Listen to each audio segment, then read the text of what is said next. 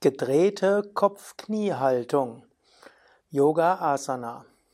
Om Namah Shivaya und herzlich willkommen zu einem Asana-Video, Teil des Yoga Vidya Asana Lexikon. Adi Divya und Sukadev begrüßen dich zur gedrehten Kopf-Knie-Haltung, auch genannt gedrehte Kopf-Knie-Stellung oder gedrehte Kopf-Knie-Pose.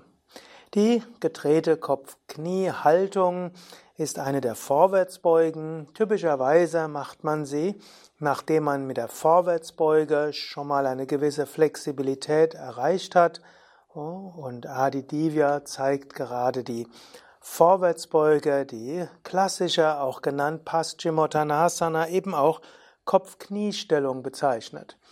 Es gibt ja manchmal die Frage, wie nennt man diese Stellung? Auf Sanskrit Paschimottanasana, wörtlich die, die gestreckte Haltung des Westens, aber das ist ein anderes Thema, warum die so heißt. Man nennt sie gerne Vorwärtsbeuge, weil man sich aus der Hüfte heraus nach vorwärts beugt. Sie wird auch manchmal Kopf-Knie-Stellung genannt, weil eben der Kopf tatsächlich zum Knie hingeht. Manche nennen die Stellung auch Kniekuss, weil eben der Mund auf dem Knie ist. Fortgeschrittene mit langem Wirbelsäule haben auch den Kopf eher auf dem Schienbein.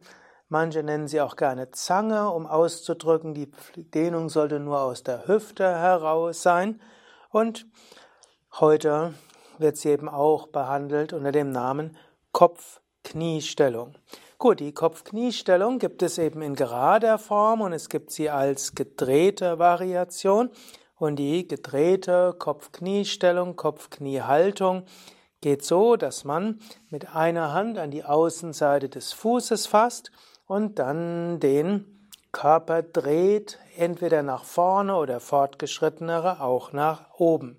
Typischerweise hat man dabei die Hand, das ist jetzt hier gut sichtbar, so nach oben dass man mit der Hand um die Außenseite des Fußes fasst. Also angenommen, man dreht sich so, dass ne, der Brustkorb nach links sich öffnet, da gibt man die rechte Hand um den linken Fuß, Handfläche nach oben. Weniger fortgeschrittene halten dann den rechten Arm entweder senkrecht oben oder ähnlich wie im Dreieck oder man gibt ihn eben an die Außenseite des Fußes. Fortgeschrittenere können dann noch probieren, den rechten Ellbogen links neben der Wade so ein bisschen auf den Boden zu setzen. Und dann könnte man probieren, den Brustkorb noch mehr zu drehen, bis tatsächlich der Hinterkopf wieder auf dem Schienbein wäre, beziehungsweise auf den Knien, so dass es tatsächlich die gedrehte Knopf-Knie-Haltung ist. Für die Mehrheit ist das aber eine Visualisierung, man stellt sich's vor. Man stellt sich vor, wie man schrittweise die Wirbelsäule länger bekommt, wie man schrittweise den Ellbogen mehr auf den Boden bekommt und wie dann langsam auch die Schulter links neben dem Knie auf den Boden geht, so dass dann schließlich der Hinterkopf auf den Knien landet und dann wäre es die gedrehte Kopf-Knie-Stellung, gedrehte Kopf-Knie-Haltung, gedrehte Kopf-Knie-Pose, gedrehte Kopf-Knie-Position. Variationen von Paschimottanasana. Um das Gleichgewicht sicherzustellen, wird jetzt Adi Divya noch die andere Seite machen. Dabei will ich sprechen über die verschiedenen Wirkungen der gedrehten Kopf-Knie-Stellung. Sie ist natürlich zum einen eine wunderbare Dehnung der Beine.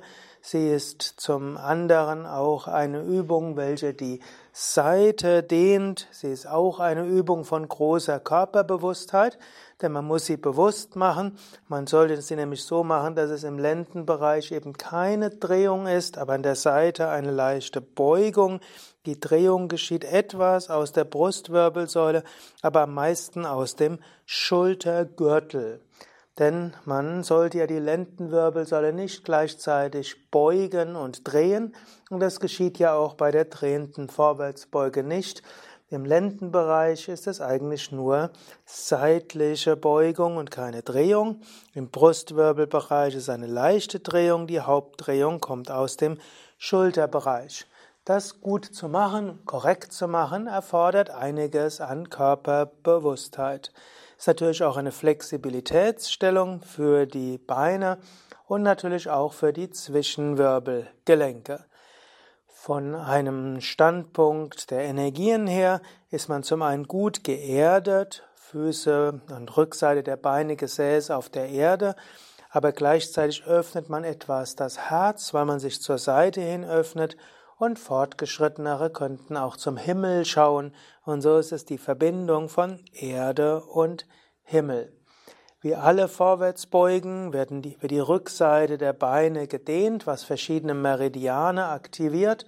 Es wird die Wirbelsäule auseinandergezogen, was die Sushumna Nadi, die feinstoffliche Wirbelsäule öffnet, die ja auch als Paschimottanadi Nadi bezeichnet wird, eben auch als ein Energiekanal der Wirbelsäule.